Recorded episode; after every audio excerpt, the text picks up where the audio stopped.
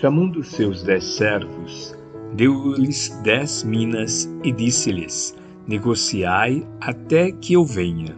Lucas capítulo 19, versículo 13. Vê como vives.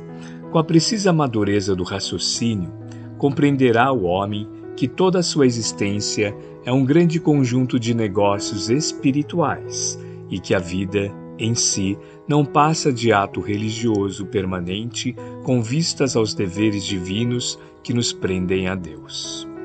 Por enquanto, o mundo apenas exige testemunhos de fé das pessoas indicadas por detentoras de mandato essencialmente religioso.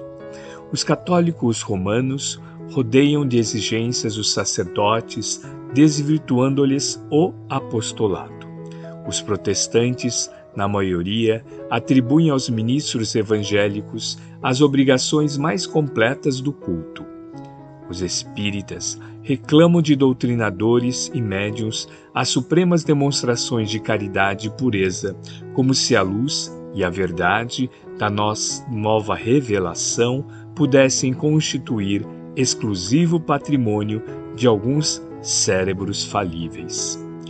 Urge considerar, porém, que o testemunho cristão no campo transitório da luta humana é dever de todos os homens indistintamente. Cada criatura foi chamada pela providência a determinado setor de trabalhos espirituais na terra. O comerciante está em negócios de suprimento de fraternidade. O administrador permanece em negócios de orientação, distribuição e responsabilidade.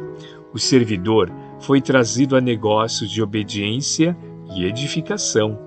As mães e os pais terrestres foram convocados a negócios de renúncia, exemplificação e devotamento. O carpinteiro está fabricando colunas para o templo vivo do lar. O cientista vive fornecendo equações de progresso que melhorem o bem-estar do mundo. O cozinheiro trabalha para alimentar o operário e o sábio. Todos os homens vivem na obra de Deus, valendo-se dela para alcançarem um dia a grandeza divina. Os frutuários de patrimônios que pertencem ao Pai encontram-se no campo das oportunidades presentes, negociando com os valores do Senhor. Em razão dessa verdade, meu amigo, vê o que fazes e não te esqueça de subordinar teus desejos a Deus nos negócios que por algum tempo te forem confiados no mundo.